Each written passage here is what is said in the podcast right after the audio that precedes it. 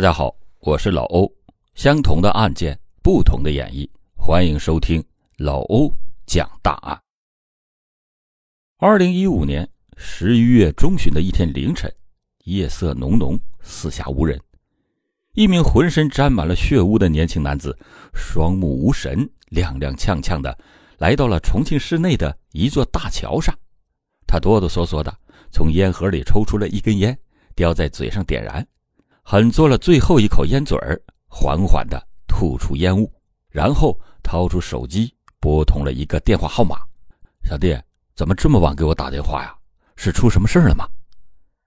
听着电话里传来的关切的声音，年轻的男子强忍着眼中的泪水，肩膀抽动不停的说：“哥，今天我对不起你了，我先走了，以后爸妈就拜托你了。”说完，这名年轻的男子就挂断了电话，扶着桥栏边的栏杆向下望去，眼神中闪过了一丝决绝之意。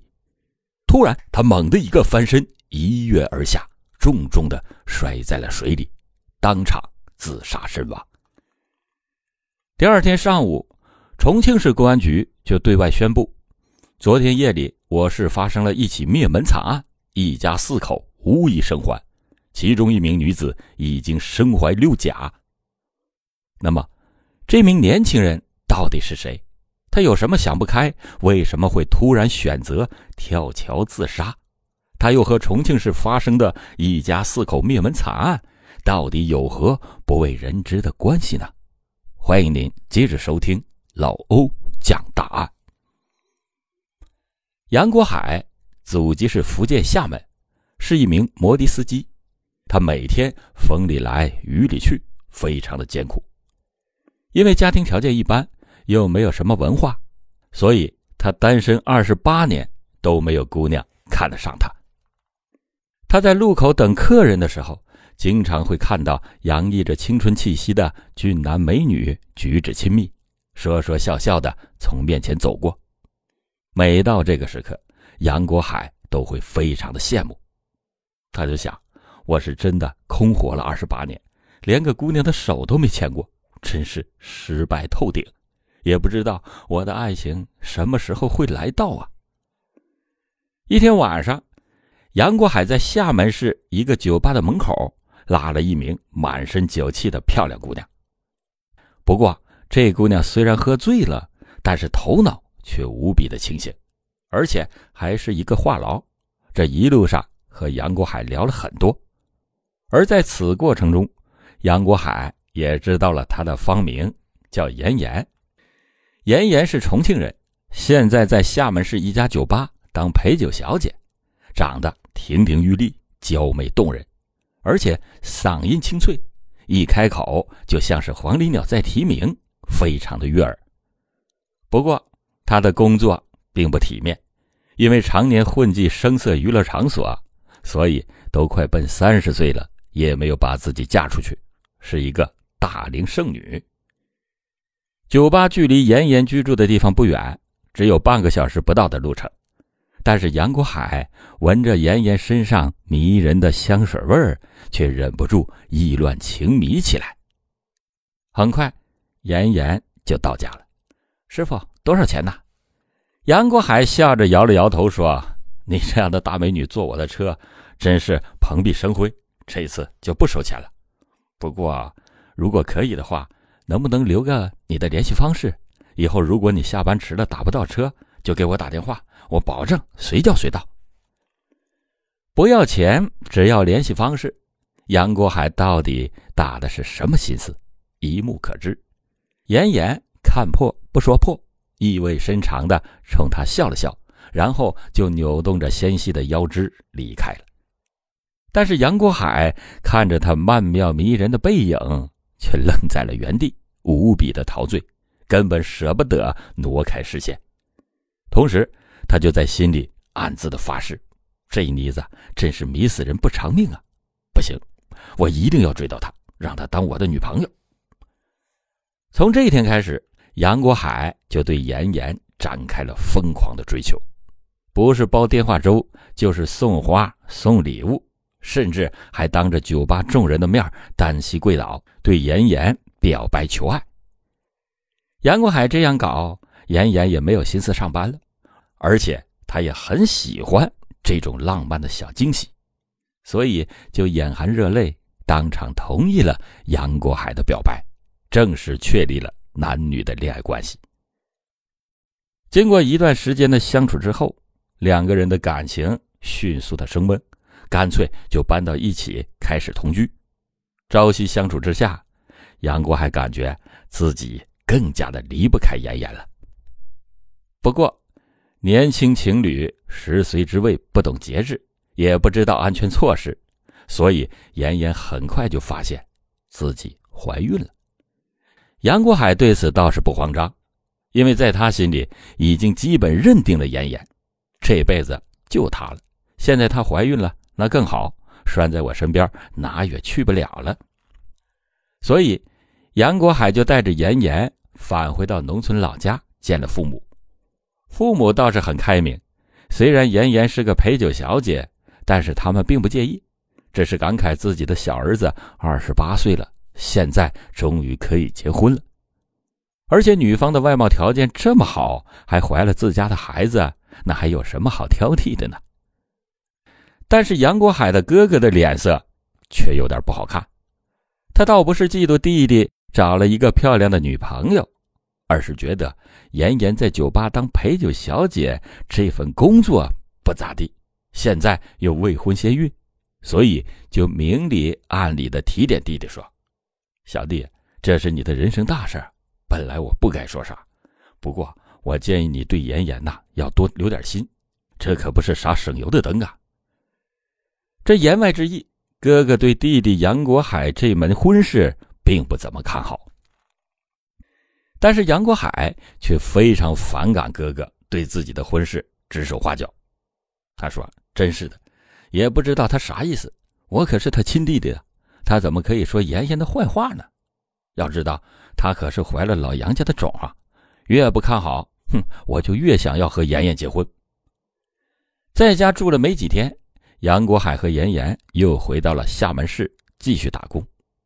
现在，妍妍已经见了杨国海的父母，那就该杨国海跟着妍妍去见他的父母了。只要双方父母都同意他们的婚事，那就基本上八九不离十了。但是令杨国海感到失望的是，妍妍的父母都是眼高手低的人，根本不像自己的父母那样好说话。当杨国海拎着大包小包的贵重礼物上门之后，妍妍的父母。就看他眼睛不是眼睛，鼻子不是鼻子的，这儿也嫌弃，那儿也看不上。尤其是在得知到他是一个摩的司机之后，马上就变了脸色，忍不住对他说教：“年轻人呐，不能是老无所事事，还得干一份正经营生。只有工作稳定了，才能更好的生活嘛。”这叫什么话？我自己跑摩的，自力更生的赚钱，不吃家里的，不喝家里的，怎么就不是正经营生了？怎么就是无所事事了？但还不等杨国海说什么，他就被妍妍的父母无比冷漠的推出了门。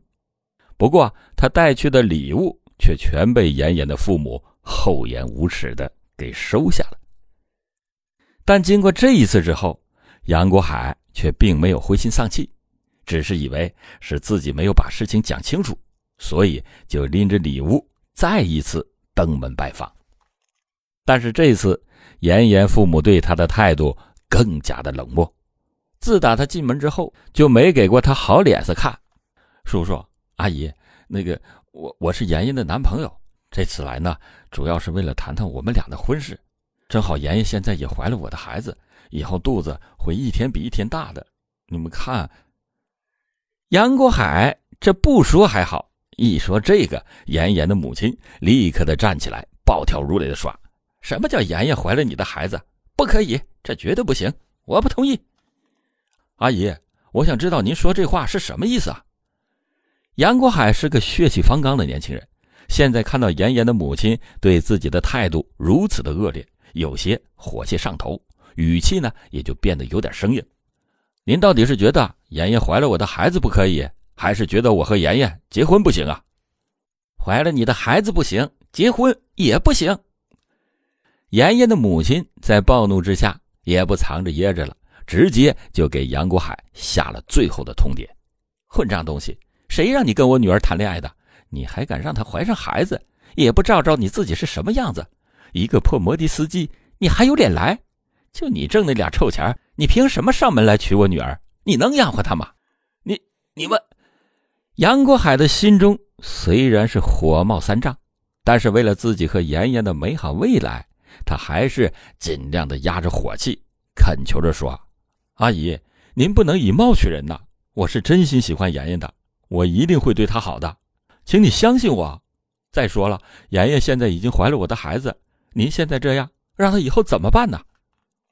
怎么办？那就打掉，反正我女儿绝对不可能嫁给你这种人。”既然是你把妍妍的肚子搞大的，那你就亲自出钱带她去打胎吧。而且她的误工费和精神损失费，你都得掏钱，不然这事儿咱们没完。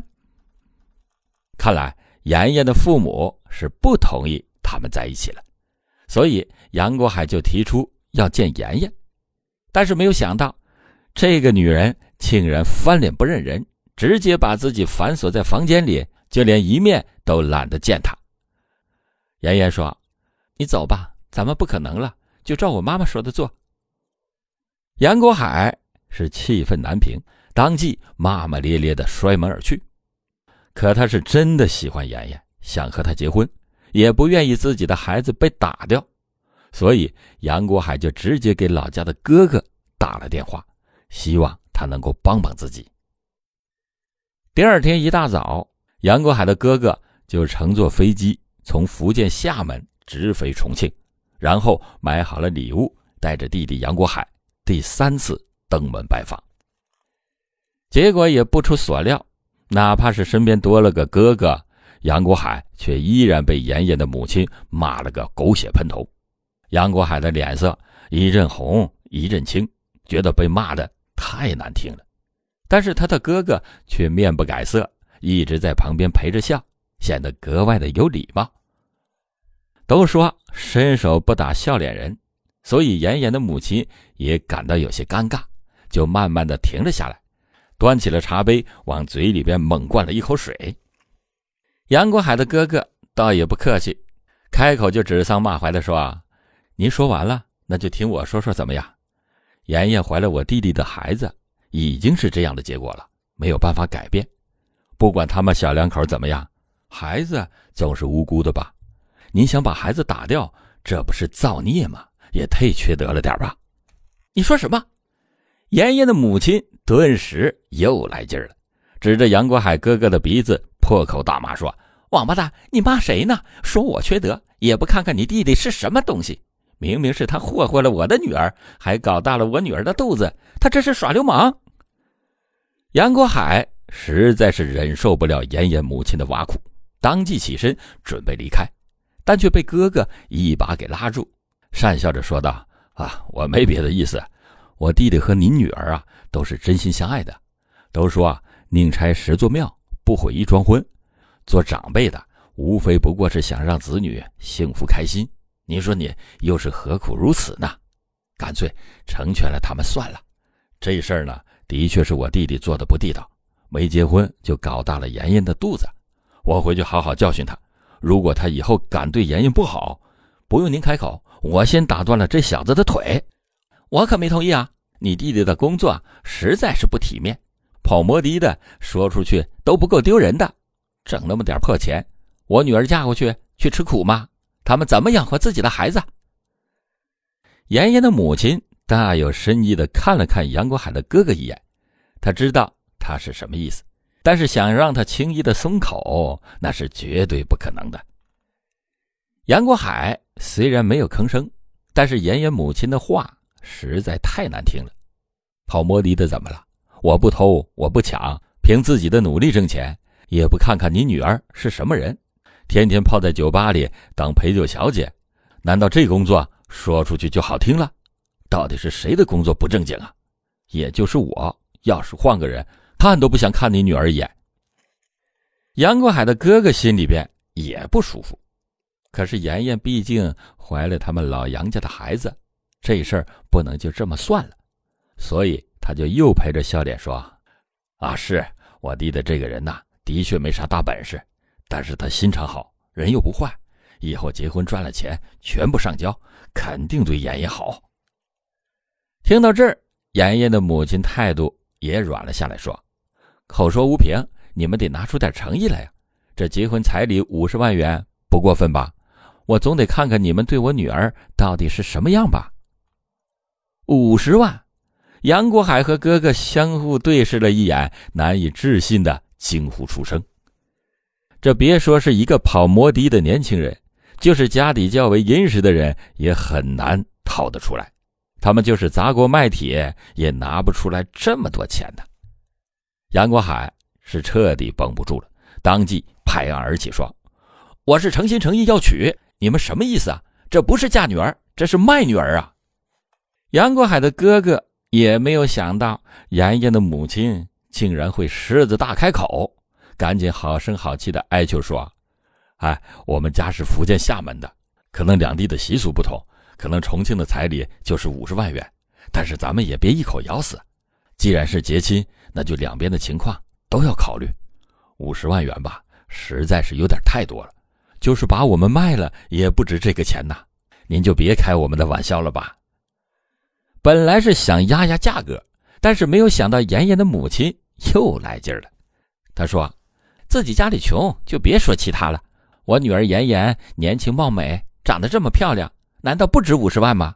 那照这么看来啊，你们的诚意也没多少啊。那这样吧，其他的呢，我也不多说了。三十万，我再做个让步，少了三十万，这事情就别谈了。啊，好，那那我们就回去准备钱。杨国海的哥哥那是有眼力见的，知道对方说了这话，那就是已经不打算留他们了，所以就拉着弟弟直接离开。刚一出门。杨国海的哥哥就忍不住对他破口大骂说：“你看你找的什么女朋友？三十万，他他值这个钱吗？以后你真娶了她，糟心的日子还多着呢。再说了，这三十万我上哪儿去给你找啊？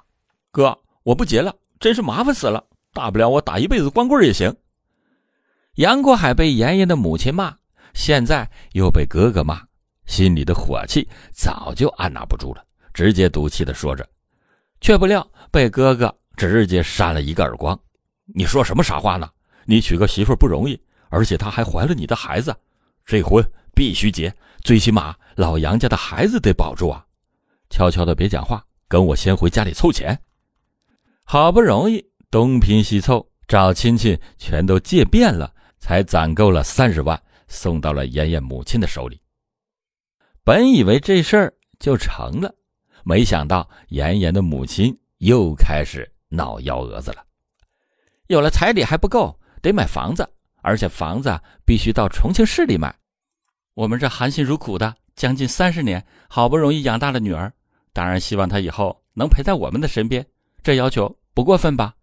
正好妍妍还有个弟弟，马上也结婚了，这房子她也能凑合着用用。先不说三十万彩礼。已经把老杨家的家底儿给掏干了，根本就买不起房子。可看妍妍母亲的样子，那买房子其实是给自己的儿子结婚用，简直岂有此理！这下不仅是杨国海，就连他的哥哥脸上都挂不住了。你们这算盘打的也太好了吧？拿我们的家给你儿子结婚，想得倒美？你们也不嫌羞，这种无理的要求，我们不可能答应的。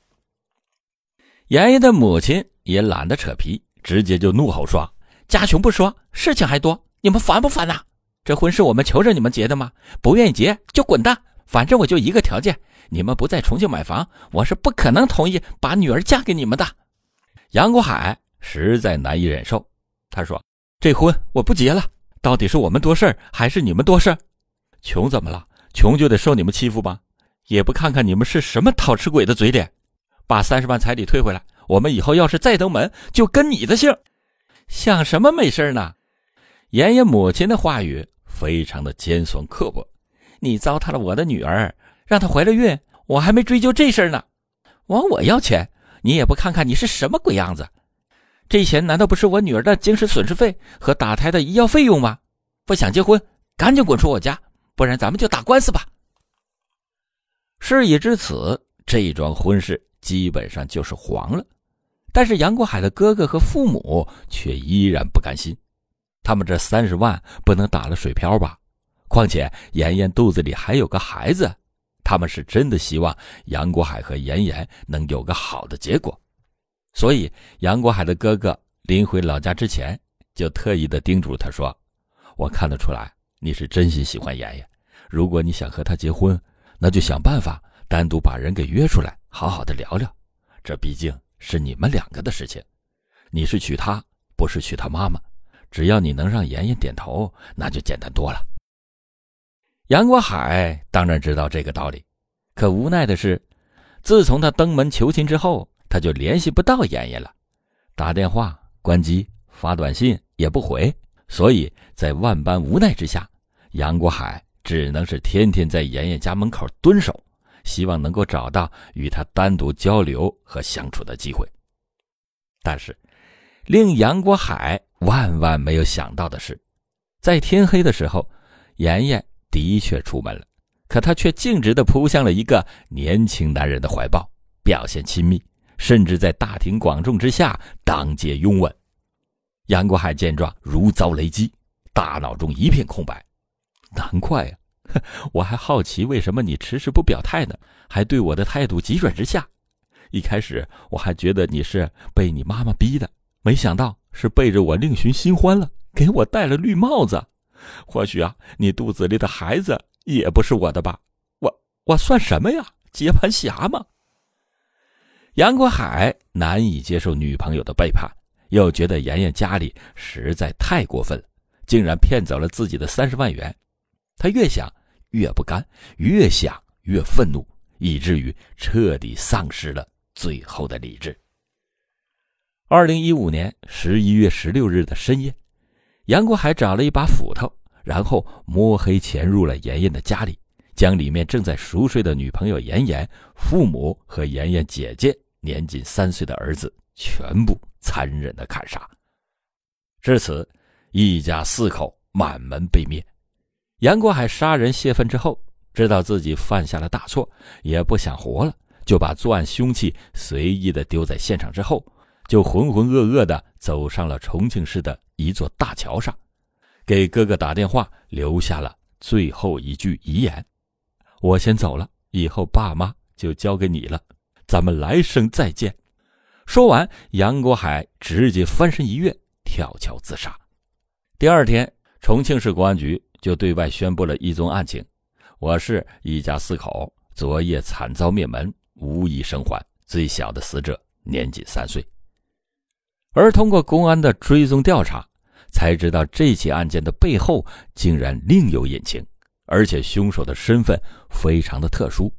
男朋友因为三十万元彩礼被女朋友的父母夺走，还被扫地出门，婚事告吹，最终在极度愤怒的情况下杀人。可是他已经畏罪自杀。都说人死为大，所以公安也无法再继续追究他的法律责任。这本是一桩喜事，却在贪心父母的操控下，造成了难以挽回的悲剧。一家四口被残忍杀害，凶手跳桥自杀。在这场金钱利益的对抗中，没有胜者，何至于此？所以，老在这里奉劝大家。谈恋爱找对象，不仅要看对方的人品，也要确认对方的家庭是否可靠，否则就算委屈的结了婚，最后也不可能获得幸福的。好了，感谢您今天收听老欧讲大案，老欧讲大案，警示迷途者，唤醒梦中人。